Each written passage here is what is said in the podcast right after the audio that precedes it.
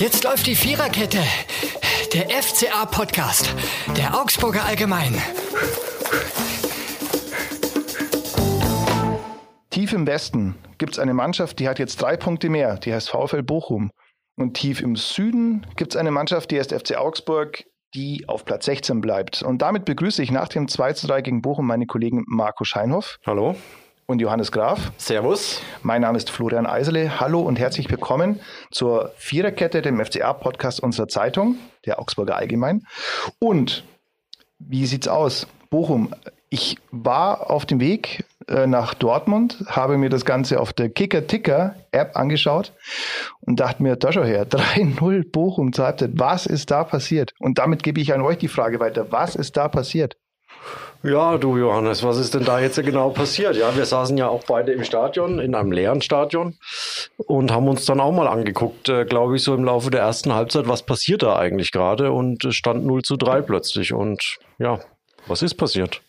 Äh, was ist passiert? Es gab Aussetzer beim FCA, die es zuletzt nicht gab. Das waren einfach individuelle Fehler. Wobei ich finde 0 zu 3, ja, wir erinnern uns auch alle an das 0 zu 3 gegen Köln damals noch äh, in der Endphase der vergangenen Saison. Da gab es schon große Unterschiede, finde ich, diesmal. Es war jetzt kein so katastrophales Auftreten insgesamt vom FCA, aber das Ergebnis war trotzdem das gleiche, 0 zu 3. Und im Endeffekt muss man sagen, das war einfach dann die große Hypothek, an der man sich abgearbeitet hat in der zweiten Hälfte und die dann einfach zu groß war.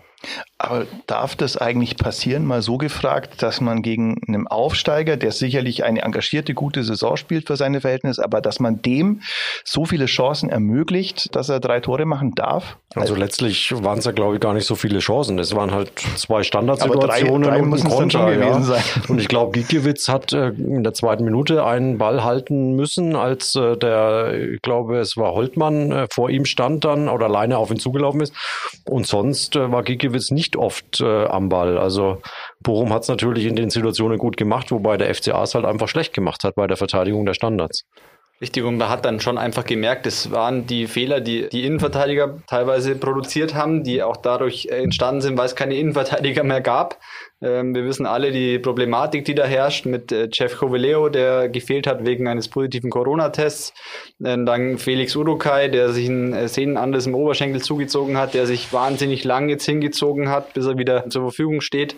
Und dann auch noch Reese Oxford, der bisher eine überragende Saison gespielt hat. Und das hat man in dem Spiel jetzt einfach gemerkt. Man konnte das überbrücken in dem Spiel gegen Berlin. Da haben das Gummi und Winter ordentlich gemacht. Die haben es vielleicht auch gestern ordentlich gemacht, aber in den entscheidenden Szenen, da hat einfach die Größe gefehlt, da hat die Erfahrung gefehlt, da hat die Konzentration gefehlt. Und äh, deswegen muss man wirklich für den FCA hoffen, dass die Innenverteidiger zurückkehren.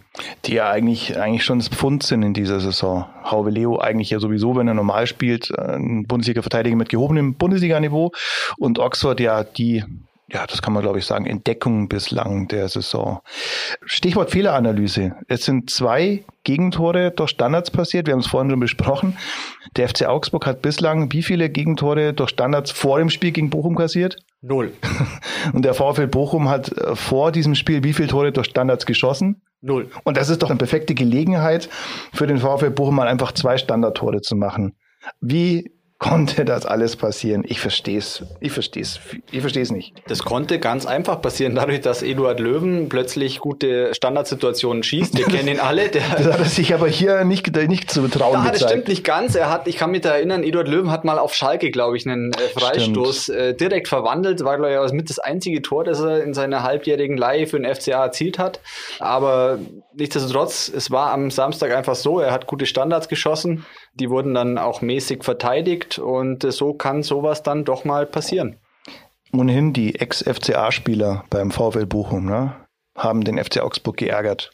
Also es gibt Staphylidis, der klassischerweise als Linksfuß jetzt als Rechtsverteidiger spielt bei Bochum. Thomas Reis, der Anfang der 2000er Jahre beim FC Augsburg gespielt hat, jetzt Trainer in Bochum ist und eben besagter Ede Löwen, der sich gedacht hat, er hält sich jetzt mal seine Standardstärke lange zurück, um die dann gegen den FC Augsburg zu zeigen. Das hat für die ganz gut funktioniert. Obwohl man natürlich auch sagen muss, der erste Eckball, der zum 0 zu 2 geführt hat von Löwen, der war gar nicht so ideal aus meiner Sicht. Der kam da irgendwie so halb hoch in den Strafraum reingeflogen, zwei Augsburger, warum auch immer sind nicht in der Lage, das Ding zu klären, den Ball zu klären. Und dann kommt er halt äh, an den Elfmeterpunkt. Gummi war auch noch am Ball zwischenzeitlich. Ja, genau. Und dann, äh, also da sah der FCA nicht wirklich gut aus. Und beim, beim 0 zu 3 kommt der Kopfball aus vier Metern. Hm. Es gibt Torhüter, die vielleicht mal im 5-Meter-Raum auch rauskommen. Du als Torwart weißt es natürlich. Ich äh, kenne dies, weil ich diese gleiche Schwäche habe äh, bei hohen äh, Bei dir nennt sich aber keinen Bock haben. Na, das stimmt nicht. Bei mir liegt es an der fehlenden Größe, wie ja. ihr jetzt auch seht. Ich bin ja hier der Kleinste im Raum. Parallel zum FCA auch fehlende Größe. Auch fehlende Größe, da sind wir wieder beim Thema, genau, ja. ja. Und äh, ja, wir hatten ja sogar im, in der Pressekonferenz vor dem Spiel Markus Weinzel darauf angesprochen, wie er das machen will, Polter zu verteidigen, weil der ist, glaube ich, 1,95 Meter etwa groß, Gummi 1,77 Meter, Winter 1,85 Meter, also den fehlt beiden da schon ein paar Zentimeter und da war er noch recht entspannt. Wir werden das, wir wissen um die Stärke der Bochumer, wir werden das schon irgendwie lösen können, aber sie konnten es eben nicht lösen und ja, so wie du sagst, Johannes, jetzt muss man hoffen, dass am Freitag in, in Köln vielleicht der ein oder andere Innenverteidiger zurückkehrt. Und ich finde, gegen Bochum hat man jetzt schon gesehen, es ist eine Qualitätsfrage auf Dauer. Ähm, Stefan Reuter erzählt ja immer davon, wie ausgewogen der Kader ist, wie gut man da besetzt ist, auch in der Breite. Aber jetzt merkt man schon, dass man einfach Stammspieler hat, und hinter der ersten Elf, da wird es dann schon ein bisschen dünn. Also wie gesagt, Innenverteidigung eine ganz wichtige Position. Und da sind wir uns ja alle einig. Wir hoffen alle, dass in Köln jetzt einfach mal wieder die Stammverteidiger auflaufen können. Obwohl man natürlich, sorry Flo, auch sagen muss, vier Innenverteidiger zu ersetzen. Ich mhm. glaube, da hat jeder Bundesligist, selbst der FC Bayern, dann irgendwann eine Not, äh, aus der er nicht mehr wirklich dann rauskommt. Und ich glaube, jetzt Berlin hast du ja gesehen vor einer Woche, Johannes, da haben sie es ja noch recht gut gelöst. Aber irgendwann mhm. merkst du einfach, da, da, da reicht es dann nicht mehr. Und, Noch dazu, weil Gummi eigentlich kein Innenverteidiger ist, muss man zu seiner Rechtfertigung auch noch sagen, also die, neben der Größe ist es, glaube ich, auch tatsächlich auch die körperliche Geschichte, weil das sind jetzt beides keine, keine Jungs, die dir 150 Kilo hochdrücken nee, also oder Winter so. schon ja. gar nicht, der ist ja, ja wirklich sehr schmal und äh, ja, mhm. und dann gegen den Polter. Und ich glaube, ja. der stemmt sowas für unter Umständen schon noch, der Sibi Polter wie man ihn vielleicht in Bochum nennt, weiß ich nicht. Aber da ist Bochum, glaube ich, ein ganz gutes Pflaster für sowas. Das ist die Stadt von Thorsten Legert. Ich glaube, da, da pumpt man. In Bochum wird gepumpt. Ja, augenscheinlich war natürlich auch etwas, das nicht oder jemand, der in ganz erheblichem Maße nicht da war, nämlich die Fans. Es war das erste Geisterspiel seit langer Zeit für den FC Augsburg. Das bedeutet in aller Regel, dass man erstmal Klaus Hofmann, den Präsidenten des FC Augsburg, ganz gut hören kann und seine Sicht auf die Dinge im Allgemeinen und die Schiedsrichterei im Speziellen. Wie war es diesmal? Ich finde, er war erstaunlich ruhig. Also er nennt dann immer seinen Stammplatz ein. Das ist so unmittelbar äh, über dem Gang, wo die Spieler sich dann in die Kabinen begeben.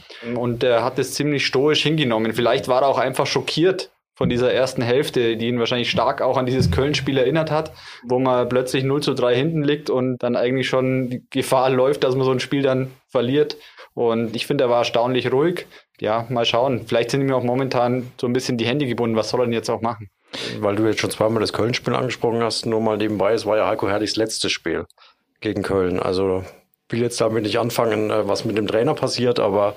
Nur das nochmal in Erinnerung zu rufen. Wobei, da muss ich sagen, ich widerspreche dir ja selten, Marco, aber in dem Fall glaube ich, dass Markus Weinzel momentan schon äußerst, äußerst fest in seinem Ja, keine Sattel Frage. Also, ist, und, äh, ähm, also ich glaube, die Trainerdiskussion, die wird momentan beim FCA tatsächlich nicht geführt. Nein, da bin ich auch, dass in diese Richtung sollten wir es jetzt auch tatsächlich uns nicht bewegen, aber ich wollte es nur in Erinnerung rufen, dass das das Spiel war, was ja damals den Trainerwechsel quasi dann noch beschleunigt hat und seitdem ja Markus Weinzel da ist und man sieht ja auch einen Fortschritt eigentlich der Mannschaft. Sie war ja zuletzt stabil, keine Frage und hat es ja eigentlich recht ordentlich gemacht. Umso, also wenn ich kurz äh, Niklas Dorsch mal ins Spiel bringen darf, der ja nach dem Spiel sehr deutliche Worte gewählt hat, jetzt äh, am, am Samstag, der von der Frechheit geredet hat, von einer scheiß ersten Halbzeit und er einfach nicht verstehen kann, wie sowas nochmal passieren kann, nachdem er sich ja stabilisiert hat. Und ich glaube, das war jetzt einfach das, was viele geschockt hat, warum jetzt so eine Halbzeit zumindest vom Ergebnis her, einfach nochmal zustande kam. Habe hab ich bitte gelesen mit Dorsch, fand ich auch sehr interessant, weil Dorsch, also wenn man sowas macht, dann also ist, ist richtig, inhaltlich, glaube ich, sowas zu sagen, aber wenn man sowas macht, dann sollte man in aller Regel ja auch, sagen wir mal, leistungstechnisch, naja, die Rechtfertigung bislang gebracht haben. Die hat er aus diversen Gründen bislang ja nicht, weil er auch lange verletzt war. Ich weiß jetzt nicht, wie gut sowas immer innerhalb der Mannschaft ankommt, sowas. Also es hat ja schon mal Rafael Gikiewicz in dieser Saison gemacht. Das war nach dem 1 zu 4 in Mainz, wo er sich hingestellt hat und ja wirklich mal richtig Tacheles geredet hat. Und vielleicht hat sich Dorsch da ein Vorbild dran genommen, hat gesagt, er muss jetzt mal öffentlich äh, versuchen, die Mannschaft aufzurütteln. Steckt ja auch manchmal dahinter dahinter, dass es einfach wirksamer ist, sowas öffentlich zu tun, als dann in der Kabine. Und ich glaube, Johannes Dorsch war jetzt einer der besseren noch am Samstag. Also er hat sich stabilisiert. Ich glaube, er, er kriegt so langsam das Zentrum in den Griff. Er hat gute Bälle, spiel, viele gute Spielverlagerungen. Nur manchmal halt noch so zwei, drei Situationen, wo man sich fragt, Mensch, was ist jetzt? Warum spielst du jetzt so einen, so einen Fehlpass? Da hat er ja am Samstag äh, den einen oder anderen dabei. Mich erinnert es manchmal so ein bisschen an die Spielweise von Thiago vom FC Bayern. Oh. Ähm, und zwar, ja, ich weiß, jetzt kommt natürlich schon, vielleicht hat er sich damals ein bisschen was abgeschaut. Und zwar, es sind diese klassischen No-Look-Pässe, die du eigentlich nicht brauchst. Das ist, du schaust in eine andere Richtung und es sieht vielleicht gut aus, aber es ist total unnötig. Und sowas macht leider Dorsch auch ab und zu noch. Der hat so eine ganz ja, interessante Passtechnik, würde ich sagen. Vielleicht könnt ihr euch mal das anschauen und äh, vielleicht auch unsere Zuhörer mal drauf achten. Und das erinnert mich so ein bisschen dran, total unnötig. Wenn er sein Spiel noch vereinfacht, ich glaube, dann wäre er noch wertvoller für den FCA. Vor allem also Thiago zu eins vielleicht, wenn du sagst No-Look-Pass. Ich weiß nicht, ob von Arne Meyer das auch ein No-Look-Pass war. Zumindest kam er nicht dahin, wo er hin sollte. Aber ja, das äh, kam dann natürlich einiges zusammen in dieser ersten ja, Aber eins sollten wir natürlich auch nicht vergessen, äh, weiß nicht, ob du noch drauf kommen wolltest, Flo, aber der FC hatte ja trotzdem unglaublich viele Chancen in diesem Spiel. Und trotz dieses 0 zu 3 in der Pause hatten sie immer noch die Möglichkeit, dieses Spiel zumindest auszugleichen oder vielleicht sogar zu gewinnen. Also es waren ja wirklich hochkarätige Chancen. Und da bin ich wieder bei der Qualität. Man hat einfach gefehlt, dass äh, kein Niederlechner auf dem Platz war oder erst spät kam, dass kein Finn Bogerson auf dem Platz mhm. ist. Das sind eigentlich Spieler, die machen halt dann einfach mal eine Chance. Und ja, Cordova, ich will ihm nichts Böses tun, aber das sind halt Sachen, der verstolpert halt den Ball. Mhm. Jago schießt auch aus einem Meter den Ball an den Torhüter und die Chance von Mora weg, ich glaube, da brauchen wir eh nicht drüber reden. Und Zikiri ist ein guter Kicker, aber offenbart langsam Schwächen im Abschluss. Also ja, wobei in dem Spiel muss man jetzt rausnehmen, er hatte einfach Pech, das war eine üble Verletzung, sah auch übel aus, wie er da mit dem Knie eingestochen ist im Rasen mhm. und äh, der wäre vielleicht noch einer gewesen, der in der zweiten Hälfte dann auch mal die Bude gemacht hätte. Ja. Nur kurz zu Arne Meyer, da wollte ich auch was sagen. Ich glaube, das ist auch einer der Probleme, die Dorsch, Dorschi, wie ihn viele nennen, äh, gehabt hat, dass du ja im Mittelfeld auch ein, also du, der kämpft ja selber um seinen Platz und sein, sein Ankommen in der Bundesliga. Und selbiges gilt für Arne Meyer auch. Also so, das ist Fluch und Segen. Die beiden verstehen sich von der U21 gut, harmonieren, wenn es gut läuft schon, gut miteinander, haben aber beide gerade noch eine Phase, in der man sagen kann, die kommen gerade noch an in der Bundesliga. Und das ist, glaube ich, schon eine Schwierigkeit. Wenn du da so einen Spieler hast, der etabliert ist, der weiß, was, was gefordert ist, was, was er machen will, ich glaube, das erleichtert dir das schon auch. Aber wenn du halt merkst, mein Nebenmann, der jetzt fürs Offensive zuständig sein sollte, wie Arne Meyer, der, der struggelt auch ganz schön. Schwierig.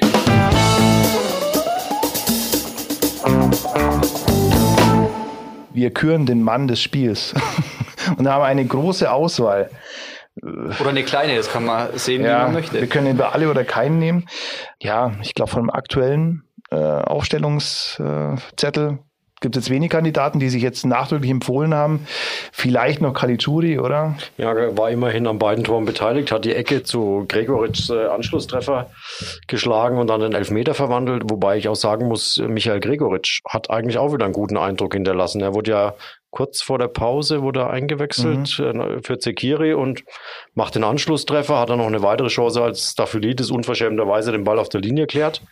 Hätte er auch nicht machen müssen als Ex-Augsburger, aber nee, wer, er hat es getan. Wäre wär fair gewesen, wenn er das wenn nicht, das gemacht, nicht gemacht hätte. hätte. Ja, ja also ich, Gregoritsch hat eigentlich auch wieder, so wie in Berlin auch schon einen guten Eindruck gemacht. Ja, bin ich jetzt auch mal gespannt, wenn Zikiri ausfällt, wie der Trainer Weinzel da reagieren wird, ob Gregoritsch dann jetzt auch mal in der Startelf steht. Aber ich bestätige dich da auch. Also der Eindruck finde ich ist wirklich gut von Gregoritsch. Vielleicht hat er jetzt dann doch irgendwie mal verstanden, um was es geht, dass es nicht nur darum geht, äh, einen tollen linken Fuß zu haben, sondern dass zum Fußball auch ein bisschen mehr gehört. Und auf jeden Fall aufsteigende Tendenz und ich würde mich auf jeden Fall freuen, wenn äh, Gregoritsch die Kurve kriegt und wenn er vielleicht in Köln auch dann nochmal trifft. Drei Spiele, drei Tore wäre ja auch nicht schlecht. Kapiert hat er es ja offenbar, wie er am Donnerstag bei der Pressekonferenz erzählt hat, dass er einfach im Sommer geschlampt hat. Ich glaube, so kann man sagen, dass er einfach nicht die Dinge im Training umgesetzt hat, die gefordert waren. Jetzt kann man sich die Frage stellen, warum dauert es, wir sind jetzt am 13. Spieltag oder 14. am 14. schon, warum dauert es tatsächlich so lange, bis man es kapiert? Vor allem in einem Sommer zu schlampen, mit dem ich groß und breit ankündige, jetzt greife ich aber nochmal wirklich an. Gut, er sagt natürlich, er kam von der EM, hatte die natürlich im Kopf, die war ja. kräftezehrend. Äh, du kommst vielleicht mit so einem, ist ja für Österreich nicht so ganz schlecht auch gelaufen, die Europameisterschaft, kommst da mit einem ja, äh, Hochgefühl vielleicht an und dann brauchst du 13 Spieltage, um zu merken, in der Bundesliga braucht es vielleicht auch mal einen Sprint äh, und mal ein bisschen äh, Kampfgeist, ja. Wobei es schon bemerkenswert war, also ich mag ihn ja von seiner Art einfach, aber als er gesagt hat, dass er dann nach einem Tor sich mal überlegt, äh, wegzudrehen, boah, tolle Sache, brauche ich ja auch nicht mehr nach hinten sprinten. Naja. Im okay. Training, im Training. ja. Okay, im Training, okay. Nach, nach, zwei schönen Toren. Nach zwei schönen Toren. Ist aber auch nicht so ganz clever, sowas. Ich meine, das ist ehrlich, ja, aber es, äh, naja. ja, okay. Ehrt ihn, dass er da ehrlich ist, äh, aber ich glaube, die Frage, warum es so lange dauert, mhm. stellt sich der ein oder andere Beobachter dann schon. Und er hat ja auch von Markus Walzel mehrere Hinweise offensichtlich bekommen, dass es vielleicht gut wäre, etwas mehr Gas im Training zu geben. Aber ja, vielleicht hat er es jetzt kapiert und dann äh, freuen wir uns äh, vielleicht auf eine starke Rückrunde von ihm. Mhm. Spielen könnte auf alle Fälle, äh, nachdem sie jetzt mal wieder jeder da vorne verletzt hat, der da als Stürmer noch gilt, bis auf Sergio Cordoba. Ähm, Mann des Spiels ist aber für mich tatsächlich einer des äh, Trios Hauveleo, Urukai oder Oxford, weil die drei Jungs, da tut jeder Einzelne gerade weh und nichts gegen Fredrik Winter. Ich glaube, das könnte schon langfristig was werden. Aber in der aktuellen Situation ist er, glaube ich, auch froh um einen, der als gelernter, solider gefestigter Bundesliga-Innenverteidiger neben ihm spielen kann. Ja, wenn wir aber dieser Kategorie sind, dann machen wir doch gleich die nächste.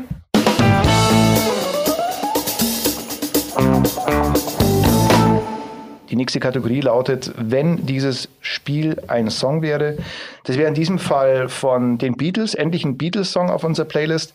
Helter Skelter. Helter Skelter heißt, wie wir alle wissen, Holter die Polter.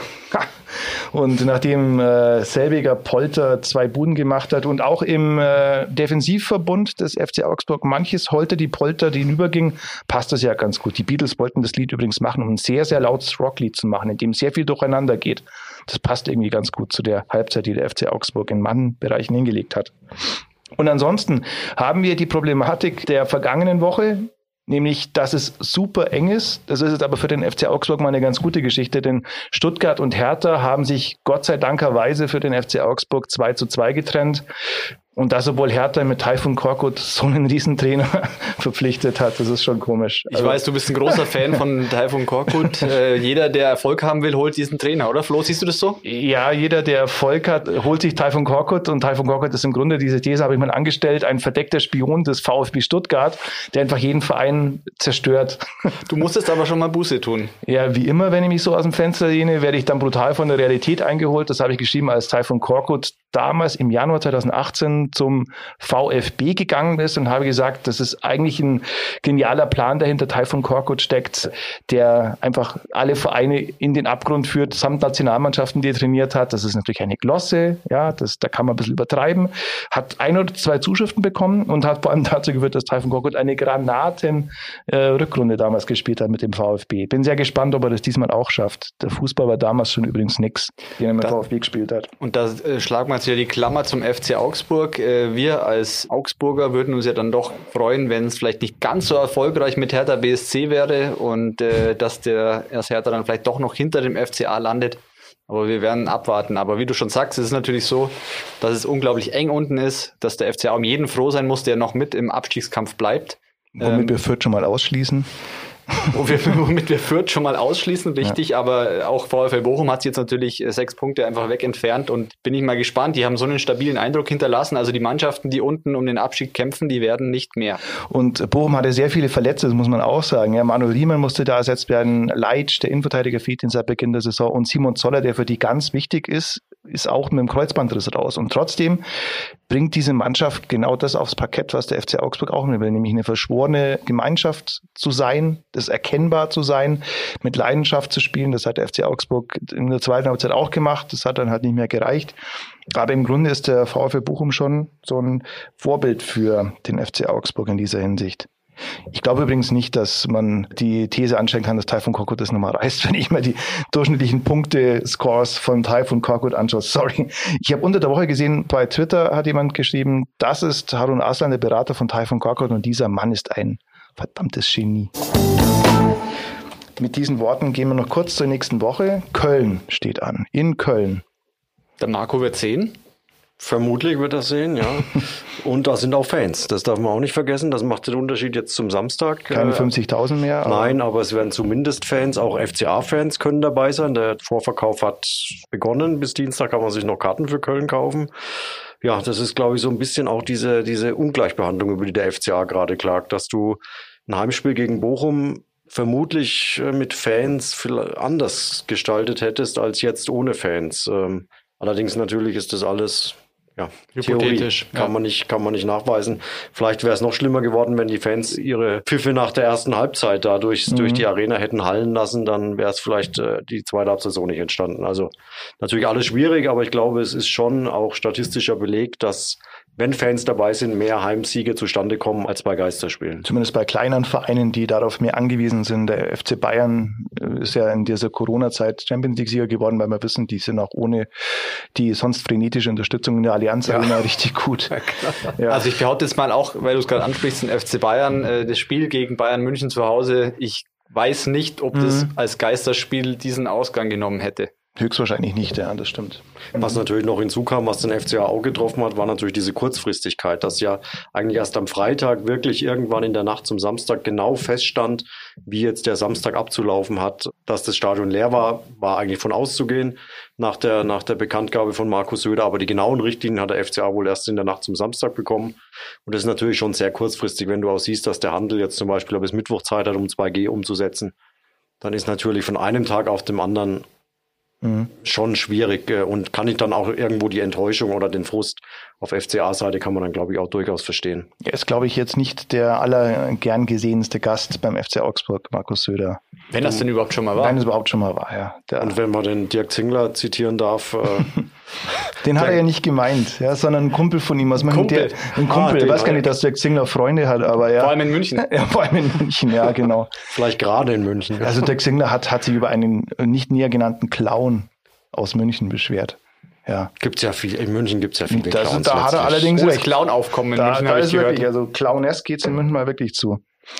Ja, das soll es von dieser Woche gewesen sein. Ich sage vielen Dank fürs Zuhören, vielen Dank an Marco. Gerne. Vielen Dank an Johannes. Bitte, bitte. Vielen Dank von mir, Florian Eisele, an ihr, die ihr zugehört habt, fleißig weiter einschaltet hoffentlich und uns abonniert auf Spotify, auf Apple Music, überall da, wo es Podcasts gibt, natürlich auch in unserer Webplayer-App. Und mit diesen Worten sage ich vielen Dank, schöne Tage, bleibt gesund und bis bald. Das war die Viererkette, der FCA-Podcast der Augsburger Allgemein.